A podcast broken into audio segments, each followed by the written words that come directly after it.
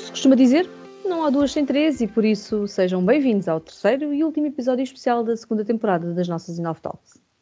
Confesso que me está a ser um pouco difícil pensar em afastar-me dos nossos ouvintes que nos têm feito companhia ao longo dos últimos meses. Mesmo que este adeus seja apenas um até já, uma pausa para vos dar umas férias e para nos dedicarmos à preparação da terceira temporada. Muitos têm sido os telefonemas e mensagens que temos recebido ao longo destes quase 12 meses de Inov Talks e agradecemos de coração todo este feedback tão positivo, que nos faz querer fazer mais e melhor para que todos se revejam cada vez mais nas nossas conversas. No episódio de hoje vamos falar um pouco das Inov Talks enquanto projeto, quase como um epílogo. Vamos passear-nos pelos temas e pessoas que nos acompanharam ao longo desta segunda temporada, que representou também o lançamento do primeiro podcast inteiramente dedicado à hotelaria em Portugal, para quem faz e a vive diariamente. Como sabem, este projeto surgiu quando todos, todos fomos obrigados a ficar em casa, a fecharmos as portas dos nossos negócios e a adaptarmos algo para que nenhuma escola ou experiência profissional nos preparou. A verdade é que tínhamos nos profissionalizado, tínhamos melhorado e diversificado o produto, tínhamos ganho prémios e fama e os turistas procuravam-nos como nunca. Até que chegou a pandemia e todo este crescimento foi deitado por terra. Já falámos e fomos falando muito sobre o Covid e as suas consequências, pelo que não vou alongar-me neste tema em específico e vamos antes prosseguir com a nossa revisão a esta segunda temporada de Zinov Talks e porquê é que a deve ouvir, se ainda não teve a oportunidade de o fazer. Mas antes, comecemos por falar de quem fez e vai continuar a fazer acontecer este projeto, pois não estou nem nunca estive sozinha nesta aventura. Para além de todos os que subiram ao palco comigo, a quem muito agradeço, importa agradecer a quem divide comigo a gestão deste projeto. A minha colega Tatiana Simões, que tem sido uma peça-chave na coordenação e desenvolvimento do mesmo.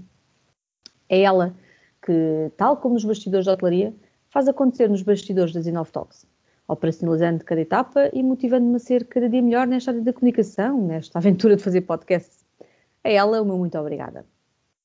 Quanto à outra metade da equipa, que vos fala e que já foram conhecendo ao longo deste projeto, Posso dizer-vos que abracei este projeto pelo amor que tenho pela hotelaria, enquanto diretora de hotel de profissão, mas também numa tentativa de colmatar a distância dos meus queridos clientes, que foi gerada pelo teletrabalho. Vocês não sabem, e eles provavelmente também não. Mas é com eles que vou matando o vício e as saudades de hotelaria, com as nossas conversas sobre a gestão das suas unidades. E muitas vezes o privilégio de aprender com eles, de conhecer a sua visão de gestão e perceber que temos um setor carregadinho de bons profissionais, com muito amor pelo que fazem, é muito superior ao que eu possa ter para partilhar com eles, para aconselhá-los.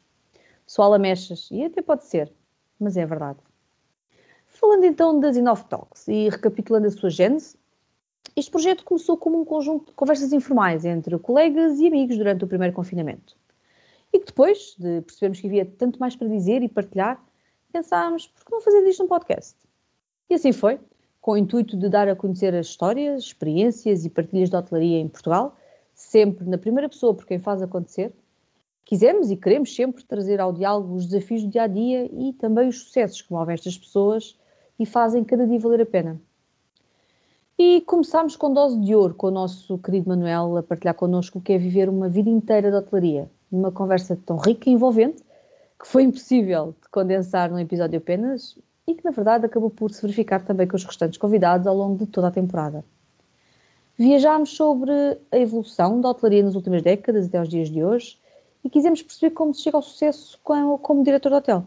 Entre histórias, uh, lições de vida, ambição, humildade e muito orgulho em ser hoteleiro, é curioso ouvirmos falar de quando eram necessários fiadores nos processos de recrutamento, de como se fazia hotelaria antes de existirem os computadores, como hoje os conhecemos, de como se inventa a animação hoteleira quando em Portugal nunca se tinha ouvido falar sobre o tema e perceber pela voz da experiência que os desafios, as adversidades e as crises se combatem efetivamente com resiliência e algum pensamento fora da caixa. E fora da caixa é também a melhor forma de descrever o modo de vida da nossa segunda convidada, cuja conversa no terceiro e quarto episódios é também uma delícia de ouvir. Inspiradora e positiva, a Patrícia faz-nos desejar facilmente ser como ela e chegar todos os dias a casa, após um longo dia de trabalho, simplesmente felizes percorremos a sua evolução pessoal e profissional e as etapas que lhe permitiram com integridade viver a 100% a entrega do seu coração ao que faz, mesmo quando nem tudo são mares de rosas, porque nunca são. e com o máximo respeito por todas as pessoas envolvidas na missão de criar experiências memoráveis e felizes.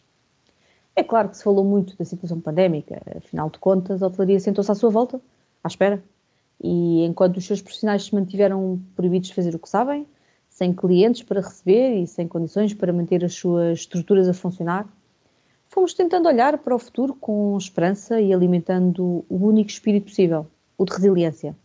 Olhando para os assuntos que vão ser fulcrais, como o maravilhoso mundo da hotelaria poder voltar a abrir as portas. Fomos assim falando de gestão, de vendas, de investimento, de tecnologia, de pessoas. Procurámos perceber as novas rotinas que se foram formando, procurámos entender como o setor se pode realmente preparar para retomar a atividade em força quando chegar a hora de o fazer. E procurámos também compreender como se podem preparar e adaptar as pessoas e os processos da hotelaria às novas exigências dos clientes pelos quais tão ansiosamente esperamos. No episódio 5, a Carla falou-nos de estratégia de preços da eficácia das campanhas e das dependências de toda operação. Uma opinião que entre todos os convidados foi unânime. Eh, os turistas estão desejosos de viajar e assim que tiverem a oportunidade de o fazer, vão querer voltar a visitar-nos. Mas enquanto isso não for possível, é contraproducente tentar entrarmos em desespero e baixarmos preços de uma forma reativa, apenas por baixar. Numa perspectiva mais externa, que nos foi sendo pedida ao longo da primeira temporada, que está disponível no YouTube, o Eliseu trouxe-nos uma perspectiva muito pertinente. A diversificação de mercados, Será que é a melhor estratégia neste momento? E deu-nos o exemplo do mercado alemão, de como detemos ainda uns meros 2%, de como temos um imenso potencial para explorar. Dados que podem ser confirmados no Travel BI do Turismo Portugal. E se assim é, por que não trabalhar melhor mercados que já conhecemos? Que já fizemos algum trabalho de penetração, que já sabemos que gostam de viajar para Portugal, que quando os recursos são escassos, rentabilizá-los será crucial, pelo que rumar a novos destinos pode não ser a melhor estratégia numa fase de crise ou pós-crise. Portugal é e vai continuar a ser um destino com qualidade a todos os níveis. Os nossos produtos são desejáveis e é certo que vamos continuar a merecer a preferência e confiança de quem gosta de viajar. Portanto, sendo possível, há que manter a fé e o foco, acreditar e aguentar um pouco mais. O que nos leva a um, outro tópico que abordámos com a Carla, a importância da gestão dos comentários, das reviews, para a melhoria do nosso produto e do nosso serviço. Nunca foi tão fácil aferir a satisfação do cliente e usar essa informação a nosso favor. O que a Conceição também reforçou, dando-nos bons exemplos de como estes inputs podem ser úteis na gestão da equipa de housekeeping, por exemplo. Mas acredito verdadeiramente que são fundamentos que se podem aplicar a qualquer departamento e só trazem vantagens. Fazer com que as pessoas se sintam parte do projeto para o bem e para o mal, é como se costuma dizer, meio caminho andado para o sucesso. E as críticas podem ser benéficas na melhoria do serviço. Afinal, todos nós sabemos o quão energizantes são os elogios que recebemos por parte dos clientes no correr do dia a dia, mesmo nos dias mais difíceis. E considerando a revolução tecnológica em que, o, em que nos encontramos, que muitas vezes parece que demora a chegar à hotelaria, mas que num, mas que num cenário pós-pandémico é cada vez mais incontornável, a era do antigamente era tudo feito à mão e não havia computadores. É um passado mais do que longínquo e foram vários os convidados que nos falaram do antes e do agora, do quão dependentes somos da tecnologia nos dias de hoje e cada vez mais no futuro. Como a Carla nos disse bem, já não há vida sem tecnologia. Um bom exemplo é o da Booking.com. Quando surgiu no final dos anos 90, estávamos longe de imaginar o rumo que a toda a operação iria seguir. Era impensável comercializar as nossas unidades hoteleiras desta forma mas apesar de termos passado a recorrer ao online e para comunicar e negociar com os players de comercialização, os negócios ainda se fazem à mesa e sentimos falta daquilo que a pandemia nos privou. Precisamos das feiras, dos congressos, dos almoços e até mesmo só daquele cafezinho após a reunião. E esta foi também uma das ideias transversais a toda esta temporada. O que na verdade não é uma novidade para quem vive e faz hotelaria. A hotelaria é feita de pessoas. E a tecnologia não vem mais do que apoiar os processos para que estas relações humanas possam ser aprofundadas. O que nos leva inevitavelmente a outro tema, a segurança, cada vez mais importante no nosso dia a dia, seja do ponto de vista sanitário ou mesmo informático. Já que todos os dias ouvimos relatos desta ou daquela empresa que foi alvo de um ataque, que determinado fornecedor teve que suspender momentaneamente o acesso aos seus servidores por questões de segurança. As ameaças informáticas são e estão cada vez mais próximas, são mais reais e mais frequentes, sendo os impactos na operação muitas vezes catastróficos. E os hotéis constituem alvos extremamente apetecíveis, uma vez que têm em seu poder informação muito valiosa, Sejam dados de identificação das pessoas, sejam dados bancários ou dos cartões de crédito. E os hóspedes não querem saber porque estão sem acesso à internet. Não querem saber porque é que não lhes conseguimos emitir a fatura. Querem que a sua experiência flua naturalmente e sem problemas imediatos ou subsequentes. Sobretudo, se estes decorrerem de uma gestão negligente por parte do hotel deste tipo de informação. A verdade é que este é um assunto complexo, mas com enorme potencial, que oferece inclusivamente muitas oportunidades de diferenciação na experiência que se pode oferecer ao cliente.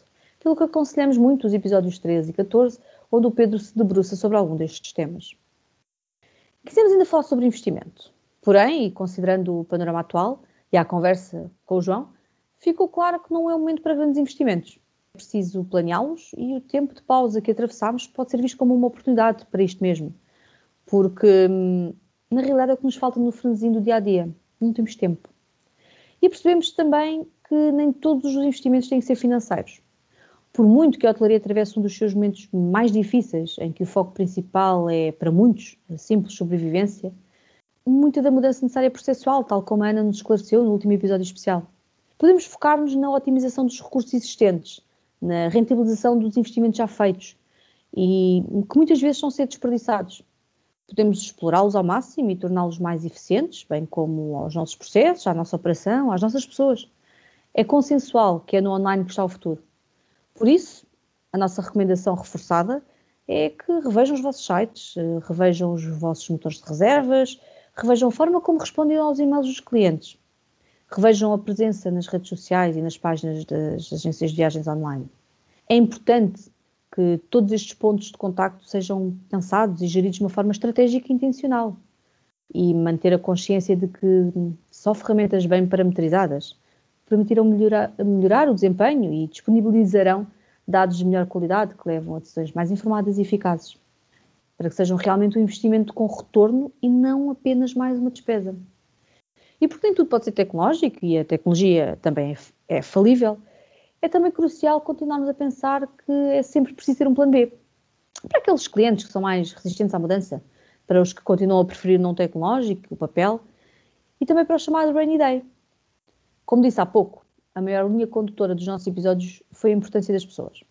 Por muito que se fale em robôs, as pessoas nunca poderão ser totalmente substituídas neste setor. O turismo e a hotelaria são e vão ser sempre feitos de pessoas para pessoas. E por essa mesma razão, as pessoas são um recurso determinante para o sucesso do negócio.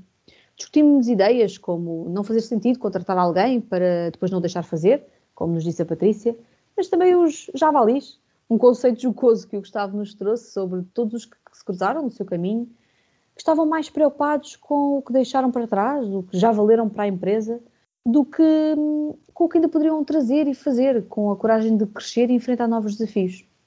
Claro que falámos também sobre o elefante na sala, das baixas remunerações, sobretudo considerando as exigências do setor. Mas, como nos disse a Conceição, nem sempre os funcionários têm razão nas suas queixas. E é preciso discernir realmente quando estas queixas são só queixas, de inércia, ou são realmente queixas válidas por falta de reconhecimento procurar evoluir pessoal e profissionalmente, manter uma atitude proativa face à formação, à evolução da carreira, a encontrar novos desafios é essencial para crescer neste setor. E a velha máxima do quem está mal muda-se encaixa-se aqui na perfeição. Diferentes estabelecimentos vão sempre oferecer diferentes salários. E condições, claro. E cabe-nos a nós procurar onde nos encaixarmos melhor de acordo com os nossos objetivos. E também com os objetivos da organização que estamos a integrar. No final de contas, o resultado vai-se fazendo simples. Os melhores escolhem onde querem trabalhar e provavelmente ganham mais, e os gestores escolhem a quem querem pagar mais, provavelmente aos melhores. E não há ninguém que possa fazer esse caminho por cada profissional senão ele mesmo. Este foi, aliás, um dos temas que discutimos mais a fundo, entre outros, no primeiro episódio especial deste final de temporada, na nossa Masterclass, sobre o que só a experiência ensina, com o Francisco, a Patrícia e o João. O Gustavo partilhou também connosco outro conceito interessante que vai de encontro a este processo de desenvolvimento de carreira na hotelaria. O não nos aproveitarmos, mas sim tirarmos o maior partido das pessoas e das suas competências. Faz-nos pensar que muitas das vezes temos o talento in-house e não sabemos tirar real partido do mesmo. Em prol do negócio. Porque na maioria das vezes nem nos damos ao trabalho de o procurar, de olhar para as pessoas e ver o seu potencial. Aliás, o Manuel deu-nos um exemplo de sucesso nesse sentido logo nos primeiros episódios. A verdade é que uma organização que se esqueça de apontar nas pessoas, seja com formação ou com motivação, vai sempre pagar a cara à fatura. Da mesma forma que, que olhar para as mesmas como um investimento, colherá a seu tempo os melhores frutos. Profissionais felizes e motivados fazem sempre melhor o seu trabalho. Reforçam a qualidade do produto e a imagem geral da marca que representam, que só se pode traduzir numa experiência melhor para os clientes. Todos sabemos, por experiência própria e bom senso, que um sorriso sincero provoca efeitos positivos nos outros, que um funcionário motivado é mais eficiente e diligente na resolução de contratempos, funcionários felizes fazem clientes felizes e clientes felizes fazem bem aos nossos negócios sempre. Sobre as questões da formação e do desenvolvimento e gestão de recursos humanos, falámos de forma mais aprofundada com a Mafalda e o Vitor. E, independentemente de visões ou percepções diferentes sobre o ensino, sobre a adequação ou não dos planos curriculares, a verdade é que, dentro das limitações e imposições alheias que encontram, as instituições académicas trabalham continuamente para, melhorar, para melhor preparar os seus alunos para o mercado de trabalho. A Mafalda fez ainda questão de salientar algo muito importante. Um licenciado não é mais do que um aluno que tem capacidade de aprender sozinho e, por isso, quando chega ao mercado de trabalho, mesmo que durante um estágio, não vai ainda apto a desempenhar as suas funções a 100%. Mas vai apto a aprender sozinho a desempenhar as mesmas, precisando apenas que lhe sejam dadas oportunidades para tal. Para quem procura novos desafios, a formação contínua é essencial. A aquisição de novas competências é determinante e, sobretudo, no que toca às famosas soft skills, porque num setor tão dinâmico como a hotelaria, tanto ou mais do que os funcionários competentes tecnicamente, é preciso que estas pessoas sejam otimistas, multifacetadas, proativas, entre outras características referidas por muitos dos nossos convidados.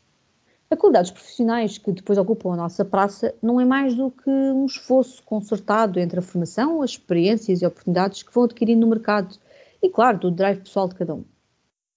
Em tempos de crise é essencial manter a resiliência e muitos foram os nossos convidados que a enalteceram, aplaudindo e celebrando os profissionais que se têm mantido fortes e tudo têm feito para sobreviver.